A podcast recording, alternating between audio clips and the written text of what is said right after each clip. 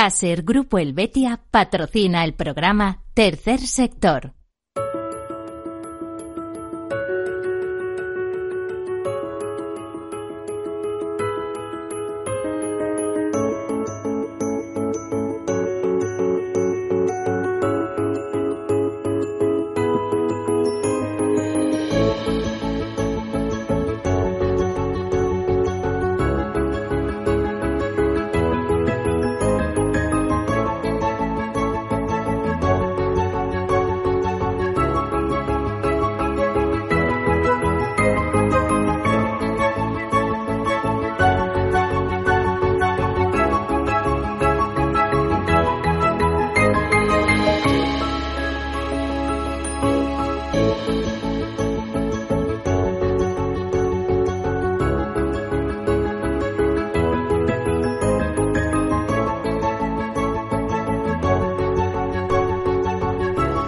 Buenas tardes, bienvenidos, bienvenidos a este programa, el programa de las asociaciones, de las fundaciones, de las ONGs.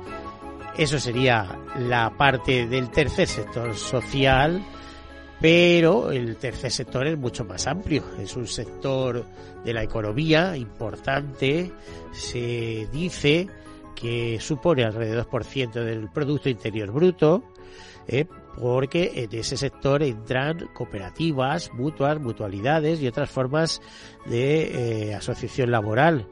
Ya saben que eh, tercer sector y el sector social de la economía quiere decir que es economía de personas para las personas. Además, eh, habría que empezar definiendo que es tercer sector, que es un sector que no es público, es un sector privado, con empresas, por supuesto, que generan beneficios, pero son beneficios que se reinvierten en el fin fundacional para que fueron constituidos. Y no es cualquier tipo de, actividad, sino que están relacionadas con la acción social, la cooperación internacional, la defensa del medio ambiente, la lucha contra el hambre, la investigación o simplemente eh, la mejora de un grupo de trabajadores o de cooperativistas la mejora de sus condiciones laborales eh, que deciden agruparse, asociarse e ir hacia adelante. Hace poco en un programa nos recordaban, eh, yo siempre digo que cooperativas hay provincias donde la empresa más importante de la provincia es una cooperativa y hace poco, por ejemplo, teníamos aquí unos invitados y decía, por ejemplo, mi caso, en Zamora, pues es la empresa más importante de Zamora, una cooperativa. Pero ya saben que las cooperativas en España tienen una fuerte presencia y eh, un espléndido futuro. Aparte de eso, decirles que tercer sector, eh, según la, la CEPES, que es la Confederación Española de Empresas de Economía Social, está integrado por más de 40.000 empresas eh, que dan trabajo a más de dos millones de personas. Además, en esas eh, 40.000 empresas eh, hay eh, algunos que son cabeceras de grandes grupos empresariales. Estoy pensando aquellas fundaciones que eh, que debajo tienen un grupo empresarial, desde Fundación Mafre a Fundación Corte Inglés, o podríamos hablar también de Fundación La Caixa. Es decir, el, el mundo de las fundaciones es eh, muy extenso, eh, se enmarca dentro de la economía social, y eh, nos interesa por los beneficios. Además, el tercer sector es muy curioso. Eh, está dedicado a las personas y además cuando hay crisis es de los primeros en reaccionar, eh, en, crear empleo incluso dentro de las dificultades. Así que hay que seguirlo despacio y quizá la parte más conocida pues sea lo que les decía, asociaciones y fundaciones.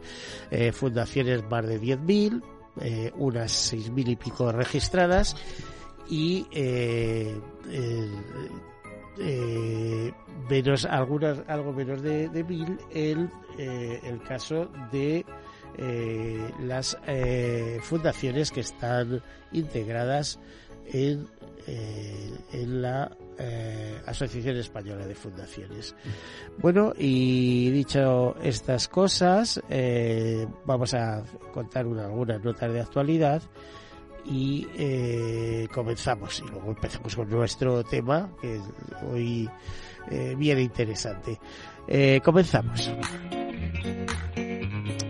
Pues eh, el Comité Español de Ayuda al Refugiado, la CEAR, reclama coordinación interterritorial y responsabilidad política frente a los discursos de odio contra los migrantes. Es una noticia que recoge Europa Press y eh, dice que necesitamos más solidaridad interterritorial, eh, ya saben, por lo que se está produciendo, por la llegada de eh, gente de Gambia y de Senegal a, las Islas Canarias. Ya saben que más de 31.000 personas han llegado al archipiélago canario en lo que va de año eh, que más de 500 han muerto en el intento por llegar y eh, pues, pues que, el propio eh, gobierno de Canarias, todas las resortes de Canarias están viendo desbordados y la solución que ha dado el gobierno es repartirlos por toda la península, pero prácticamente sin avisar, sin, que haya un comité organizador, sino simplemente allí te los mando, eh, los llevan a un hotel y luego se están improvisando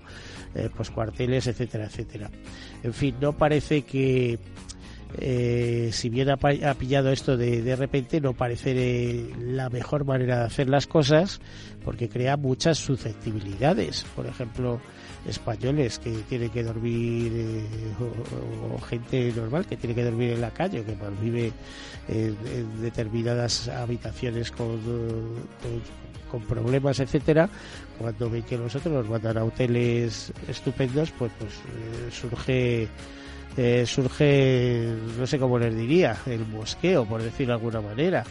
Eh, eh, por eso, eh, aunque la FEAR pide que solicita la adopción de una serie de medidas para garantizar derechos y evitar más muertes en el Atlántico, también, y es su obligación, porque como ONG dedicada a la cooperación internacional y a los refugiados, etcétera, tiene que estar en ese papel, habría que hacer un llamamiento al gobierno para eh, que eh, establezca reglas claras, participe todo el mundo, haya una mesa de diálogo sobre cómo se enfocan estos temas, eh, estas urgencias, estas igual que existe un comité de emergencia para las crisis internacionales, cuando eso, que hubiera una manera de coordinar todo esto y que no se viera como una irrupción, como un asalto a nuestras fronteras, sino que hubiera manera de, de, encauzar esto. Probablemente haya huecos para todos entre nosotros, porque en este país hace falta eh, mucha mano de obra joven para trabajos que no quieren hacer los españoles. Ojo, eh, aquí tenemos un paro enorme, pero hay muchos trabajos que la gente no está dispuesta a hacer. Y, bueno, eh, eso requiere un enfoque. Pero también es verdad que esa mano de obra que llega tiene que llegar con cauces legales, con papeles en condiciones y además a ser posible formada. En fin, no quiero meterme en esto porque esto es un auténtico charco lo que ocurre, pero eh, sí eh, hacer esa llamada de atención por parte de FEAR y eh, el gobierno tiene que poner medios para que haya coordinación, se haga de manera ordenada, es decir, las llegadas son, si quieres, imprevisibles, pero si hay una emergencia, que esa emergencia eh, pueda ser eh, atendida y resuelta con, conformidad de todos. Más cosas. Eh, Impulso Digital de la Fundación Más Humanos eh, cumple un año formando a más de 600 mujeres para promover el emprendimiento femenino. Lo dice que la tasa femenina de paro es del 13,59% según el informe de la EPA del tercer trimestre de este año. Sin embargo, el emprendimiento femenino está eh, en el centro del mundo. En España, en España la tasa de emprendimiento entre hombres y mujeres se ha igualado gracias al crecimiento de ellas en el sector, según el informe GEN 2022-2023. Para formar y promover el emprendimiento femenino de mujeres en desempleo, Fundación Más Humano puso en marcha en noviembre de 2022 el programa Impulso Digital, financiado con fondos Next Generation de la Unión Europea a través de la Consejería de Economía, Hacienda y Empleo de la Comunidad de Madrid. Un año después, Impulso Digital ha cosechado sus propios éxitos. Por eso nos hablan de que 600 mujeres se han formado y donde el 100% afirma que el programa les ha ayudado a cambiar su actitud para hacer frente frente a todos sus retos y el 100% recomendaría el programa a otras mujeres. Lo que no nos dicen es si esas 600 mujeres formadas han encontrado empleo. Bueno, más cosas también, eh, niños y familias en peligro tras el terremoto de magnitud 6.4 que sacudió eh, el oeste de Nepal, eh, según UNICEF, para declarar, se, se comenta, y esto en, una nota fechada en Kathmandu y Nueva Delhi del 4 de noviembre pasado, que, el, que el el terremoto eh, eh, ha sacudido las provincias de Karnal y Lumbini. Eh, ha sido devastador por el impacto de una magnitud de 6,4 en el oeste del Nepal y concretamente se produjo a las 23.47 horas del viernes 3 de noviembre. Según las autoridades, y esta nota ya es antigua, probablemente el número de muertos haya subido, hay 143 personas fallecidas y 190 habrían resultado heridas. Eh, desde este eh, esta nota se dice eh, se da el pésame a las personas y niños que han perdido a sus seres queridos y el alcance total de los daños está todavía por evaluar. Los niños y sus familias son los más expuestos tras el terremoto y varias réplicas que dañaron y destruyeron casas, escuelas y centros de salud. Los equipos de UNICEF que han trabajado sobre el terreno y que aún trabajan proporcionan ayuda urgente a los niños y familias necesitados junto con las autoridades y los aliados. UNICEF está evaluando las consecuencias para los niños y las familias. También están calibrando el apoyo que necesitan en esta coyuntura crucial en las áreas de salud, nutrición, educación, agua, saneamiento e higiene, así como protección de la infancia y protección social. UNICEF ha enviado suministros de emergencia a las zonas más afectadas de los distritos de, de y Rukun West, entre ellos más de mil lonas y 1.300 mantas. Bueno, y Sal de Children alerta a las autoridades de los riesgos para los niños y niñas migrantes en Canarias. La esta plataforma para la infancia, eh, junto a UNICEF España, han enviado un documento a distintas autoridades implicadas en la identificación, protección e inclusión social de los niños y niñas y adolescentes que están llegando a las Islas Canarias. Este documento alerta de los riesgos que afronta la infancia migrante y refugiada en este contexto.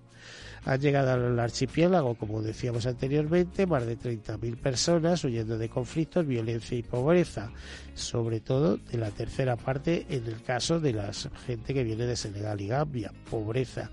Y el número de niños, niñas y adolescentes que llegan a estos grupos ha aumentado de forma significativa. De hecho, el sistema de protección de la infancia canario da recogida ya a más de 4.400 menores no acompañados y preocupa especialmente la llegada de menores con menos de 14 años y que vienen solo. Esta circunstancia ha provocado el aumento del número y complejidad de los retos existentes en materia de protección de la infancia y ha puesto de manifiesto una vez más la escasa previsión y preparación para las contingencias así como los insuficientes recursos humanos y materiales de las instituciones, lo que yo criticaba anteriormente, de ámbito estatal y autonómico, implicadas directamente en la identificación, protección e inclusión educativa y social de la infancia migrante y refugiada según recién llegada.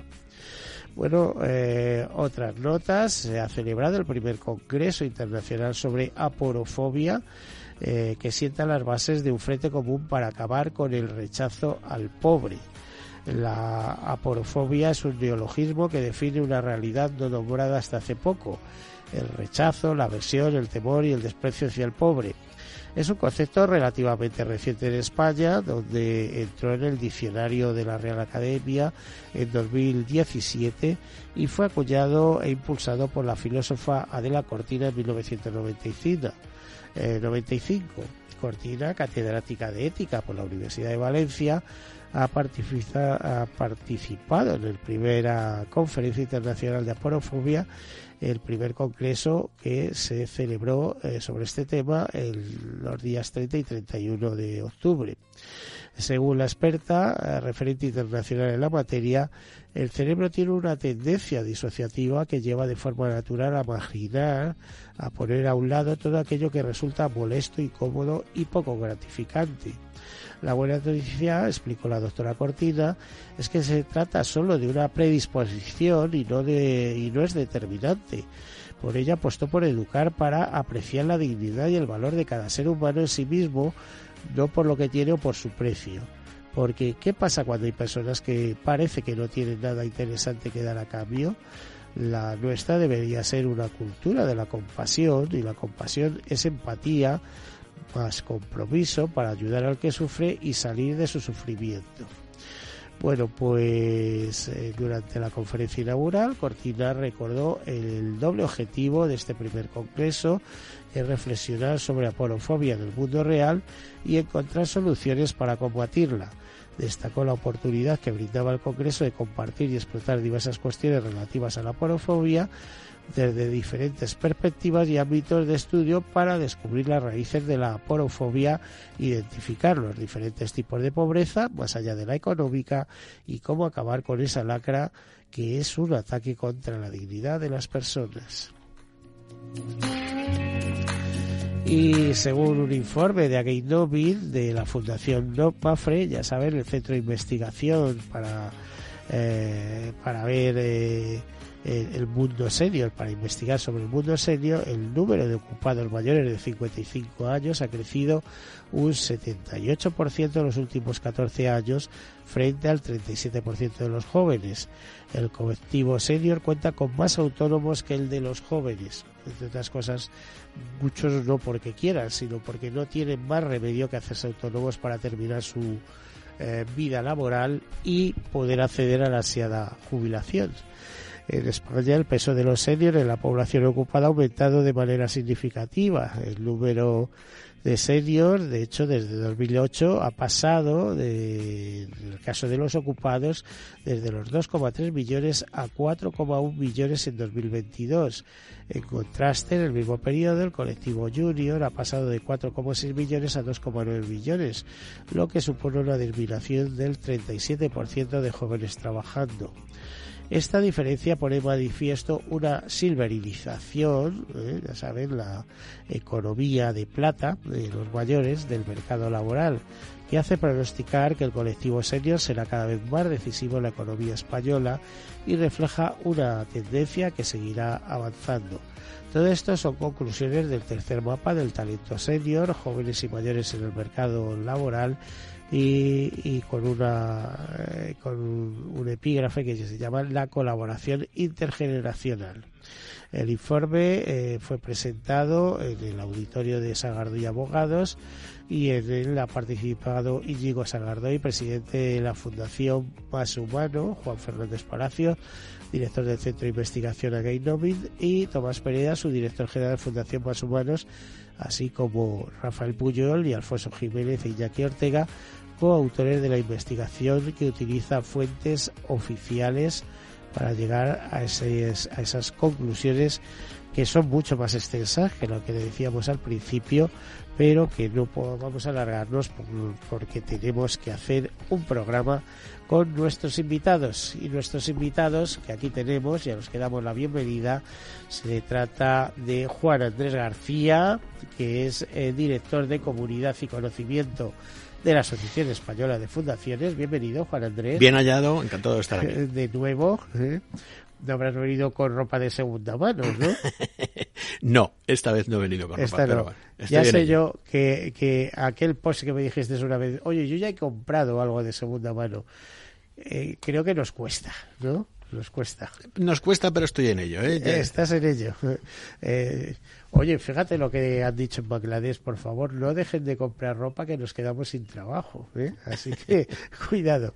Y tenemos con nosotros también a Vicente Lucía Fernández, eh, presidente de la Fundación Vida Sostenible.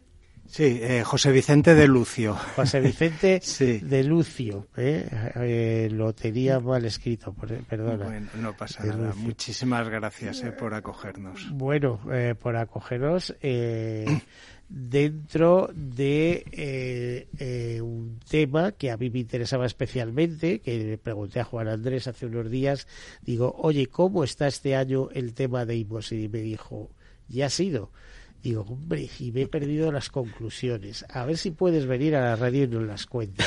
A ver, ¿qué pasó en, bueno, el lo último de Lo primero, eh, decir que tomamos la decisión de cambiar la fecha, porque nos decían en junta directiva y gente que, que esa fecha que hacíamos a finales de noviembre, como tú sabías, eh, pues coincidía con muchas actividades de fundaciones y algunos no podían venir. Hicimos cambiarlo para para concitar más atención. Y, y lo hicimos el día 26 y 27 en la Casa del Lector, con tres ejes, eh, que al final estabas hablando de cosas que hacen las fundaciones, todas las fundaciones eh, que hay en España, desde luego las que están asociadas, están en alguno de los 17 ODS, es decir, todos estaban y siguen estando, es decir, que se pueden identificar. Pero este año hemos tenido tres ejes, eh, que lo decimos, tres transiciones. Hemos puesto la palabra transición, la transición verde, la transición tecnológica y la transición social. Y en torno a esa mm, tema tan amplio, pues hemos armado un programa en lo que hemos hablado pues de, el cambio climático, hemos hablado de la transición, la transformación digital y cómo eso afecta a las fundaciones, hemos hablado de la transición social, de igualdad, y luego han, estado presentes todos los grupos de trabajo, eh, casi todos, en sesiones eh, paralelas, hablando de empleo, hablando de cultura sostenible, hablando de los, las personas vulnerables, has hablado aquí. Entonces se ha hecho un demos donde ha habido más participación que nunca, yo creo. A ver, ¿cuántas personas? Porque cuando lo hacéis en la Caixa... Ese, los primeros ¿eh? hacíamos, hacíamos, había mucha asistencia. Pues hemos tenido más de 400 personas han pasado por, por el demos. Mucha gente. Y luego ¿eh? hemos hecho la entrega de los premios. Quiero decir que también hemos adelantado la entrega de, eso me tienes que hablar, pero a vuelta de publicidad. Muy bien, porque tenemos que hacer una pequeña pausa para embarcarnos, para rebobinar un poco, ¿eh? para tomar aire y poder continuar. Muy bien. Así que eh, hacemos una breve pausa y enseguida continuamos hasta ahora.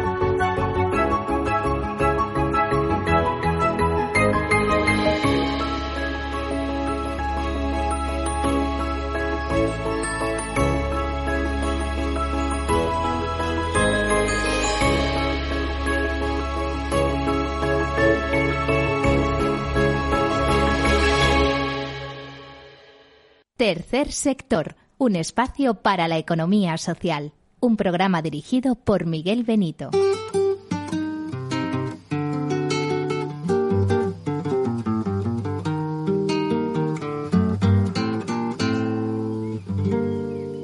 ¿Qué tal su café?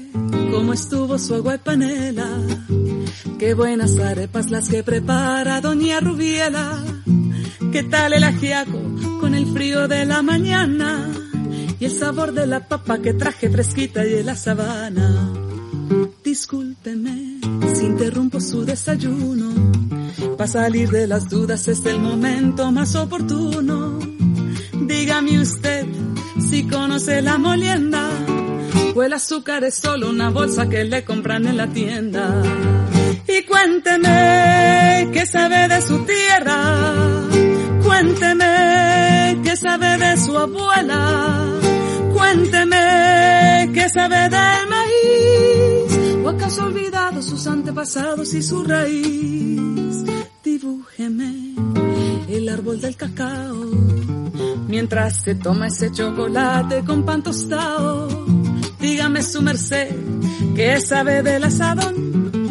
Ese es el que le trae a usted las sopitas al cucharón y cuénteme qué sabe de su tierra. Pues aquí le vamos a contar que estamos con Juan Andrés García, que es el director de comunidad y conocimiento de la Asociación Española de Fundaciones, que les voy a decir que nos ha acompañado desde los primeros programas en, los primeros meses de 2014.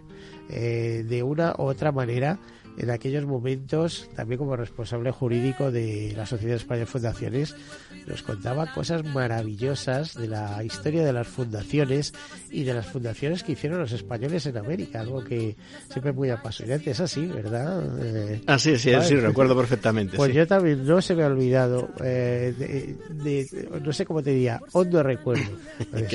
También nos acompaña en estudio eh, José Vicente de Lucio Fernández, que es, de, es el presidente de la Fundación Vida Sostenible. Buenos días. Buenos días. ¿Y por qué una fundación de vida sostenible? Bueno, eh, llevamos 20 años y nuestro objetivo es eh, acompañar a las personas que quieren encaminar su estilo de vida hacia los retos que todos conocemos del planeta, la biodiversidad, el clima. A ver, yo soy también periodista asegurador, tengo esa rama como esa. Y Juan Vicente, cuando te he visto un detalle, cuando has llegado, digo, este es de los que se mueren de sano. ¿Sabes por qué se mueren de sano? ¿Eh? Porque claro, te has venido al estudio en bicicleta. ¿eh? En bicicleta. Entonces tendrás una salud de hierro. Pero sales ahí con el tráfico que hay, etcétera, etcétera si no termina, no has tenido ningún problema en estos 20 años con, funcionando con bicicleta por todas partes.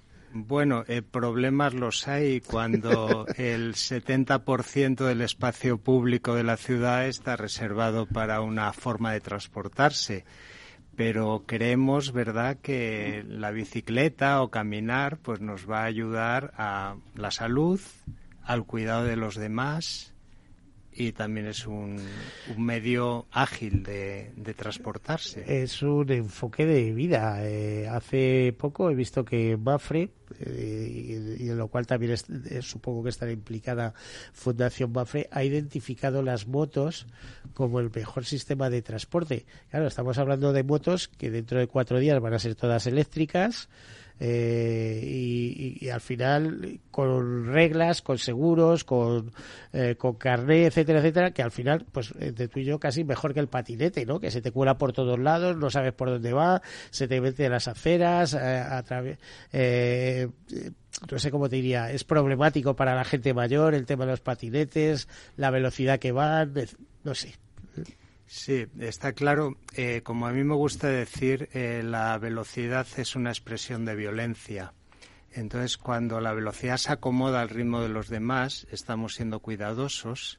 Cuando no hacemos ruido, cuando no emitimos humos, cuando no ocupamos el espacio de los demás, estamos siendo cuidadosos. Cualquier medio de transporte que busque estos objetivos es vida sostenible. Me temo que tienes, eh, eres muy didáctico, ¿eh? Tienes esto, ojalá te hiciera soy, profesor también. Eh, ya te, ya te digo yo, yo he estado, bueno, estoy casado con una profesora, ¿eh? eh así que lo tengo en casa, lo he tenido, muy presente. Juan Andrés, estábamos hablando del Deimos. ¿Qué temas habéis tratado en este Deimos? Y luego nos hablar de los premios. Sí, os hablo de los premios, pues como te decía, había tres, eh, tres, tres, temas, tres ejes temáticos, que es la, la transición verde, ya se está hablando además con con José, con José Vicente, el presidente de la Fundación Vida Sostenible, transición social y transición digital. Y en qué medida eso afecta o impacta en las fundaciones y en qué medida las fundaciones están trabajando para adaptarse al mundo digital, para adaptarse al cambio climático, para comprometerse con la lucha contra el cambio climático. Pero también, como decimos siempre, el DEMOS es un evento, sea cada año tenga un eje temático u otro, tema, es un momento en el que las fundaciones tratamos de llamar la atención y llamar la atención por lo que hacemos, que es luchar, trabajar por el interés general, y también dar ejemplo. Dar ejemplo y ahí entran los, los, premios y ahí nos retratamos como asociación y los premios lo que se reconocen algunos valores que es el valor de la colaboración el valor de la innovación el valor de la comunicación que es siempre en temas de interés general el valor de la iniciativa filantrópica. Tratamos de reconocer a filántropos, a personas que se comprometen con el bien común eh, a través de la, con la creación de fundaciones. Y este año tenemos una quinta categoría, una quinta modalidad que tiene que ver con la persona que tenemos aquí al lado, que es José Vicente, eh, que es el premio a la transición ecológica y justa. Es la, primera, la primera vez que hemos hecho esa modalidad y tiene que ver con una iniciativa que llevamos ya tres años, que José Vicente conoce muy bien, que es Fundaciones por el Clima. eh, Fundaciones por el Clima nació en uno de los demos, en el de 2019, y fue un llamamiento entonces de la directora de la Fundación Daniel Nina Caraso, Isabel Legalo, que hacía un llamamiento a todas las fundaciones, porque ya ocurre en toda Europa, en todos los países europeos, para que se comprometan con la lucha contra el cambio climático, independiente de cuáles sean sus fines. Es decir, no se trata de que las fundaciones que estén más directamente comprometidas con estos temas estén en ese programa, sino de que todas las fundaciones hagan lo que hagan en el ámbito cultural, en el ámbito, en el ámbito educativo, en el ámbito eh, digital, se, se, comprometan en la lucha contra el cambio climático. Y en esta primera edición de los premios, eh, algunos de los premiados de las fundaciones premiadas van a estar aquí hoy, pero uno de ellos es eh, José Vicente y la Fundación Vida Sostenible. Pues es, ese premio y tenemos con nosotros a, no sé si premiados pero sí otros representantes como Miguel eh, Gómez de Miradas no eh, ¿Qué categoría le premiaste? Innovación social. Innovación social. Miguel Gómez, eh, buenas tardes, ya. Buenas tardes, buenas tardes a todos. A ver, innovación social, ¿a qué te dedicas? ¿A qué se dedica la Fundación Miradas que presides? Bueno, pues el premio se concedió a la Fundación Miradas a un proyecto que desarrollamos que se llama Bebé Miradas, un proyecto de carácter innovador. Lo que busca es eh, diagnosticar, detectar las sospechas de autismo en bebés antes de 36 meses. Para ello combinamos lo que es los sistemas de detección clásico, como pueden ser entrevistas con con los papás, con las mamás, eh, eh, respuestas a cuestionarios, eh, observación directa por parte de profesionales o colaboradores o médicos. Y luego hay una parte que es lo que hemos desarrollado desde la Fundación, que es el seguimiento de la mirada. Es decir, a los bebés se les pone unos vídeos en los que una máquina que se llama Eye Tracker va a hacer un seguimiento de la mirada y a partir de ahí, de los algoritmos que se han creado, nos va a ir confirmando sospechas de autismo y, sobre todo, lo que para nosotros es más importante, eh, en cuanto vemos que algo no, no es como deberá ser en cuanto al desarrollo normal de ese niño, eh, apostar por la intervención, una intervención mediada con, con la familia para capacitarles y que ellos procuren los primeros apoyos a, sus bebés. Y todo esto antes de los 36 meses. Eh, qué curioso, es que curioso y además qué importante, ¿no? Porque qué difícil es eh, detectar si un niño es autista, por lo menos en, en, los primeros meses de vida, ¿no? Claro, sí, además nosotros, bueno, eh, la literatura científica sí nos lo confirma. Eh, intervenir en esos primeros momentos de la vida es clave porque es el momento en el que la, plasticidad cerebral es mayor.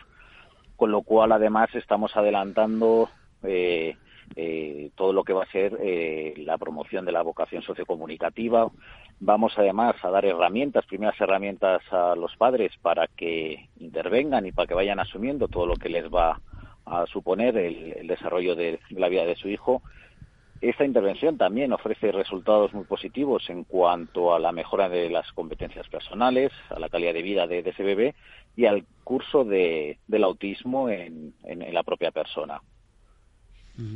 Eh, ¿Qué ha significado para vosotros entonces este premio?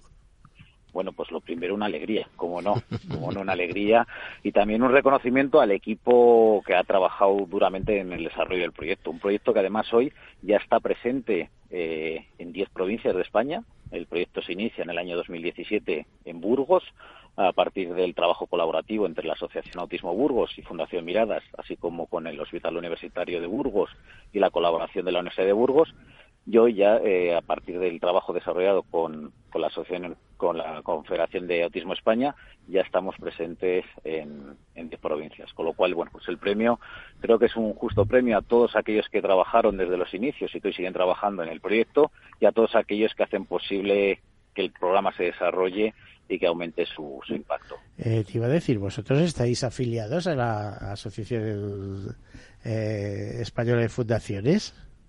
Sí, sí, además. Bueno, ahora me pillas aquí en un jardín en Valladolid. Oye, pues genial, el mejor sitio para estar, vamos. sí. Te, advierto que aquí estamos reunidos en torno a la mesa del estudio y demás, y esto al final es un grupo de amigos, ¿eh? Así es. Miguel está en una reunión nuestra del Consejo Autonómico de Fundaciones. ¿A que sí, Miguel?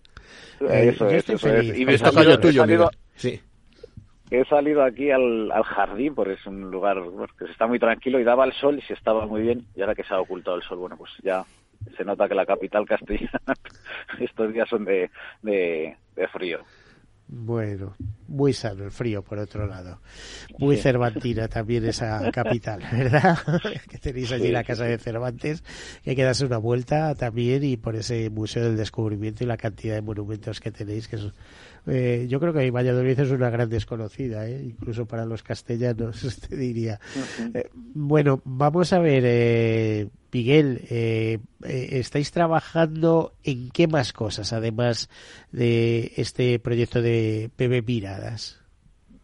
Pues mira, la fundación, o sea, se crea hace 10 años por parte de la Asociación Autismo Burgos con el cometido, y así nos lo piden las familias fundadoras, eh, con el cometido de trabajar por el futuro de sus hijos. Entonces hay una parte que desarrollamos que tiene que ver con la protección jurídica, con lo que es prestar apoyos a lo que antes eran las tutelas y que hoy es los apoyos a la capacidad jurídica de las personas con autismo. Y luego tenemos otra alma otra naturaleza en la, Fundación, que es el desarrollo de proyectos de innovación, de formación, de capacitación y, de investigación. Entonces, bueno, pues eh, es verdad que estos últimos años hemos desarrollado también mucha formación orientada sobre todo a países de Latinoamérica. Tenemos cerrado acuerdos con, Chile, con la Universidad de Chile. Mm, organizamos también pasantías para, para eh, una, una, empresa colaboradora en Chile que cada año pues nos permite que vengan más de 50 personas a, Burgos a formarse. La fundación crea con la Universidad de Burgos en el año 2015 la primera cátedra sobre autismo y eso bueno pues también nos convierte en un referente formativo eh, en todo lo que tiene que ver con, con, los trastornos del espectro autista. Que además y esto siempre lo siempre lo destacamos y es que el autismo vive un momento en el que empieza a importar mucho más empieza a importar mucho más porque la prevalencia eh, está está creciendo. Hoy en los últimos datos en Estados Unidos o en Suecia nos hablan de que más de un 3% de la población presenta autismo y esto pues nos lleva a, a la necesidad de de capacitar y acompañar no solo ya a las familias, sino también a los centros educativos, a la administración, al sistema sanitario y ver cómo se puede adaptar para dar los mejores servicios y las mayores oportunidades. y porque vivimos en una sociedad donde hace falta mucho talento y detrás del autismo hay mucho talento. Lo que pasa es que ellos ven el mundo a su manera, pero listos son para para aburrir un rato. Son increíbles. eh, Miguel, quédate a la espera mientras hablamos con otra persona. Marta Anar, creo que la tenemos ahí, la presidenta de Fundación Anar. Eh, Marta, ¿dónde, buenas tardes, ¿dónde te pillamos? Muy buenas tardes. Bueno, antes de nada, eh, hola a todos. Soy eh, directora de marketing y eh, comunicación de, de ANAR, no, la presidenta, soy Marta López. Eh, pues me pilláis, mira, en Madrid, en un rastrillo solidario que está teniendo lugar hoy, eh, precisamente hoy y mañana, en el Hotel NH Building, y que, bueno, celebra todos los años eh, y que organiza Tendam, que es un grupo de marcas conocidas de ropa. Y, bueno, pues ahí me pilláis. Entonces, si hay ruido de fondo, disculpadme, pero bueno, eh, yo os oigo perfectamente. es que como coincidía el apellido, yo eh, he pensado que... Ah, claro, nada, no, no tiene... Pero bueno, por aclarar más que nada, ¿no? Vale. Eh, Marta, no me dirás tú que a lo mejor que Juan Andrés es uno de tus clientes, porque dice, oye, que vendemos ropa de marca aquí de, de segunda mano y tal, y Andrés vino un día al programa y me presumió que había comprado ropa de segunda mano y tal, y dije, no, te lo crees ni tú, ¿no? Pero bueno, parece ser que sí, ¿no? Hay que probar. Eh, no sé si la compra por Wallapop o se pasea por los rastrillos de las fundaciones. ¿eh? Claro. No, no, eso sin duda. Eh, se organizan un multitud de eventos. Cada vez lo de la segunda mano, que bueno, seguro que, que alguna fundación puede hablar mucho mejor que yo de esto, pero se lleva más. Este es un rastrillo que organiza el grupo Cortefiel, Woman Secret, Pedro del Hierro, y destinan parte de la ropa a fundaciones. Cada año lo hacen y, bueno, en esta ocasión, este año, eh, Fundación ANAR ha sido beneficiaria. Entonces, toda la venta que se hace son donativos que se hace a la fundación, lo cual se agradece muchísimo, ¿no? Porque sirve para, pues bueno, para sumar a las líneas de ayuda a niños, niñas y adolescentes que están en riesgo y bueno, quizá ahora si quieres hablamos un poco. Sí, oye Marta, eh, ¿vosotros habéis sido adjudicatarias también de un premio? Sí, Sí, sí, eh, además muy muy emocionadas y, e ilusionadas por una campaña que, tuvimos el honor de recoger en la Asociación Española de Fundaciones allí en, el Matadero y que la campaña se llama lo que eh, lo que no se ve, ¿no? Ahí habrás tenido tú como responsable de marketing, eh, directora de marketing, habrás tenido mucho que ver, ¿no? Sí, todo es en equipo, ¿eh? Somos poquitos, como decía Irene, que fue quien salió a recoger el, premio. Em, somos un equipo pequeño, pero lo hacemos entre todos. Uno tiene la idea, el otro la ejecuta, el otro es un, hacha en, edición de vídeos y al final eh, difundimos eh, con mucha ilusión y eso es lo que nos hace pues, llegar mucho al público. ¿Y cuál es el leitmotiv? Ya sabemos que es una palabra que viene del mundo de la música. ¿Cuál es el leitmotiv de Fundación ANAR? ¿En qué estáis metidos? Pues bueno, ANAR es, eh, son las siglas de ayuda a niños y adolescentes en riesgo. ¿En riesgo de qué? Pues el riesgo de sufrir eh, diversas situaciones que les ponen en riesgo, ¿no? Desde cosas muy del día a día, pequeños problemas, preocupaciones, hasta situaciones muy graves, como puede ser maltrato, abuso sexual eh, y ahora que se habla tanto de la salud mental. Entre otras cosas, lo que hace ANAR es tener unas líneas, las líneas de ayuda 24 horas al día, disponibles todos los días del año, que son atendidas por psicólogos que sean especialistas en infancia y adolescencia. De manera que cualquier chico o chica que se sienta preocupado que, bueno, ahora están dando casos bastante graves, eh, no sepa qué hacer, cómo actuar, incluso padres, madres, profesores, que ven que, que un menor de edad está sufriendo, nos llaman y allí se les orienta, se les escucha, se les ayuda y en casos extremos se interviene con fuerzas y cuerpos de seguridad del Estado. Pues una buena labor y además con estos tiempos donde la gente está muy perdida. De hecho, bueno, se están reproduciendo las jornadas sobre prevención de suicidio, etcétera, etcétera, eh, pero vamos, de una manera exponencial. Hace esta misma mañana recibía yo una convocatoria de, Fundación Mafre, o sea, está ahí a la orden del día. A ver, voy a hacer una, pregunta a José Vicente. ¿No crees que muchas de estas cosas, tú que eres profesor además, nos está viniendo porque nos vamos apartando de la naturaleza, creamos una vida tan artificial que nos enreda de mala manera que no sabemos ya ni, ni dónde tenemos la cabeza? Eh, bueno, me pones en, un apuro a bote pronto, además eh, sobre estos temas, ¿no? Que son las amenazas a los niños. Eh, hace poco he estado en una charla, precisamente de una hija pequeña, y he estado en una charla de vuestra fundación ANAR, o el tema de los trastornos del espectro autista. Pero vamos a ver, tú cuando eras joven, yo por lo menos, yo ya soy mayor, yo ya paso de los 60 pero es que parece que cuando éramos pequeños eso no existía, porque es que no había todo este entramado alrededor, ¿no? Claro, eh, no sé, yo, te sacudía un compañero y te sacudía. Ahora es un follón. es acoso, son protocolos, intervenciones, son de todo. Claro, tiene, hay muchos factores. Eh, por ejemplo, la, un estudio reciente que leía, yo soy profesor de ecología, no de psicología, no pero un estudio reciente que leía, por ejemplo, sobre la falta de autonomía, o sea, que los niños no se les dé autonomía conduce a situaciones de problemas mm, de adaptación psicológicos. No digo que tenga nada que ver con los asuntos de, que estamos viendo. O, por ejemplo, el hecho de que tengamos casi 100.000 neosustancias creadas por el ser humano dispensadas al ambiente seguramente tiene que ver con muchos trastornos eh, fisiológicos, neuronales, emocionales, etcétera, ¿no? Eh, ya más conexiones más directas. es la revista integral. no, no, no, no, no. Bueno, pues si no la lees tú, yo sí que la leo. Ah, vale. desde luego. Eh, y por ejemplo, eh, si te lees los últimos artículos sobre la vacuna de COVID, etcétera, sobre el ARN mensajero este, te echas a temblar. Así que, no sé, pero bueno de las pocas voces disidentes, porque ahora empieza a haber muchos estudios, pero curiosamente todo eso se silencia. Ya. Todo eso se silencia. Bueno, a ver, Andrés, vamos a. Eh, estamos ya casi en la ronda final, porque se nos está yendo el tiempo, y ya sabes que la radio está hecha de tiempo, ¿no? está hecha de tiempo y al tiempo debemos confiar. ¿Qué han supuesto estos premios para vosotros? Supongo que una satisfacción en el caso de de ANAR también, Marta, ese reconocimiento que ha supuesto. Sí, pues eh, nosotros eh, lo que ha supuesto, bueno, primero es un premio al trabajo en equipo, ¿no? Pero lo que pretendemos con esta campaña, lo que no se ve, es visibilizar pues esas cuestiones que no se ven en el día a día y que están en la mente de todos. Si lo están en las nuestras, imaginemos en las mentes de menores de edad, ¿no? Y lo que no se ve, eh, poner de relevancia eso que nos hace, bueno, pues sentirnos a veces más apenados o que, que, a veces disimulamos en nuestro día a día, pero que está ahí subyacente, ¿no? Y que en ANAR sí estamos para verlo y ponerle solución.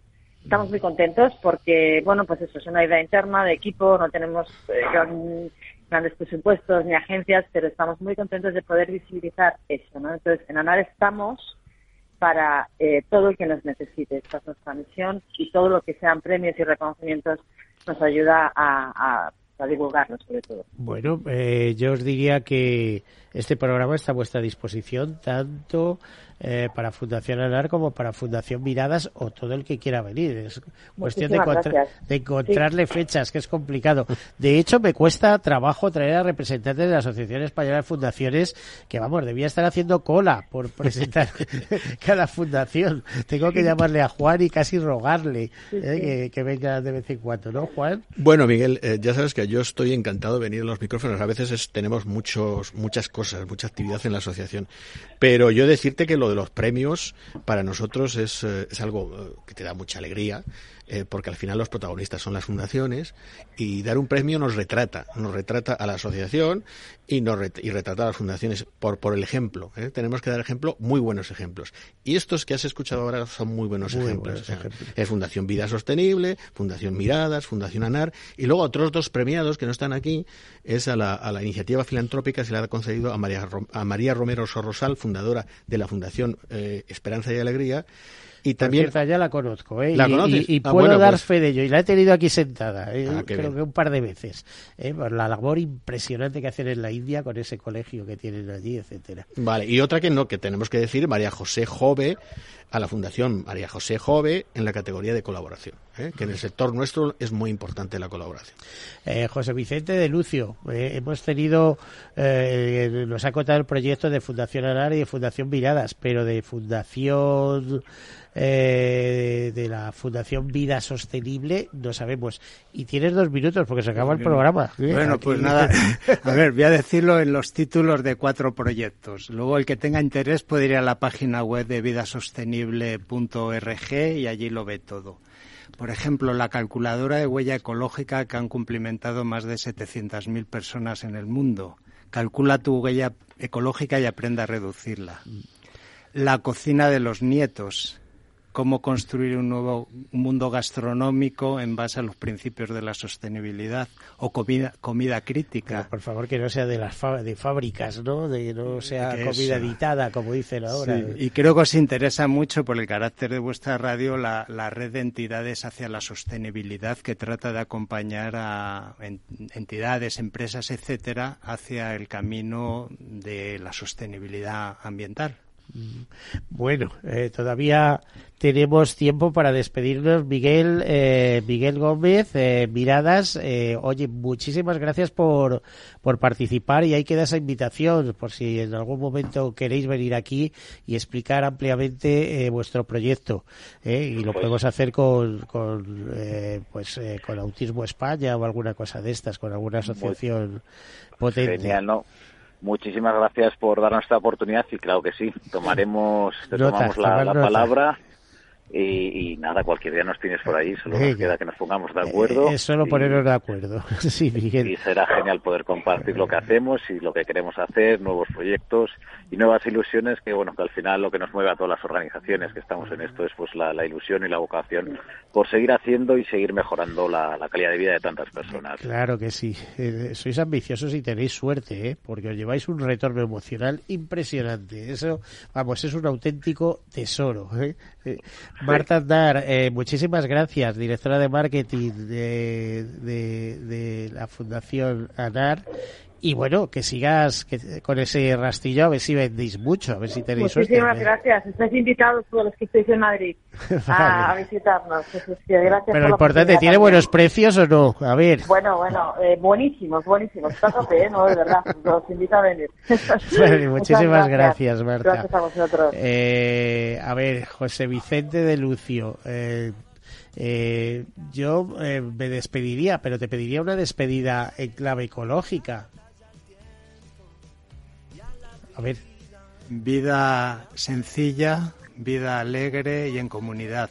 Bueno, Eso es lo que queremos para todas. A ver, entre tú y yo tenemos que hacer un programa que vamos a hablar extensamente, ¿eh? extensamente Cuando de estas quieras, cosas. cuando quieras. Yo, sabes que al entrar te decía, oye, que yo era lince de ADENA, ahora Ya, estoy en la Sociedad Española de. Ornitología, tengo mi carnet de ADENA firmado por Félix Rodríguez de la Fuente, etcétera, Eso etcétera. te conecta con la vida. Claro que sí. José Vicente de Lucio Fernández, muchísimas gracias por estar aquí con nosotros. Un gustazo. Eh, bueno, Juan Andrés, eh, director de comunidades y conocimiento, cada vez te cambian el título y lo complican más. No me importa, La no. próxima va a ser de inteligencia artificial. Pues como quieras. Oye, a que te he traído gente interesante. Muy interesante. Miguel, Muchísimas Marta gracias y tenemos que despedirnos. ¿eh? Pues venga. Venga, un abrazo y Un hasta abrazo la para todos. Venga. Todos Hasta ustedes desearles feliz semana. Yo siempre tengo un dicho que lo mejor está por llegar y de hecho, como anticipo de que lo mejor está por llegar, esa música Músicos por la Salud. Caser Grupo Helvetia ha patrocinado el programa Tercer Sector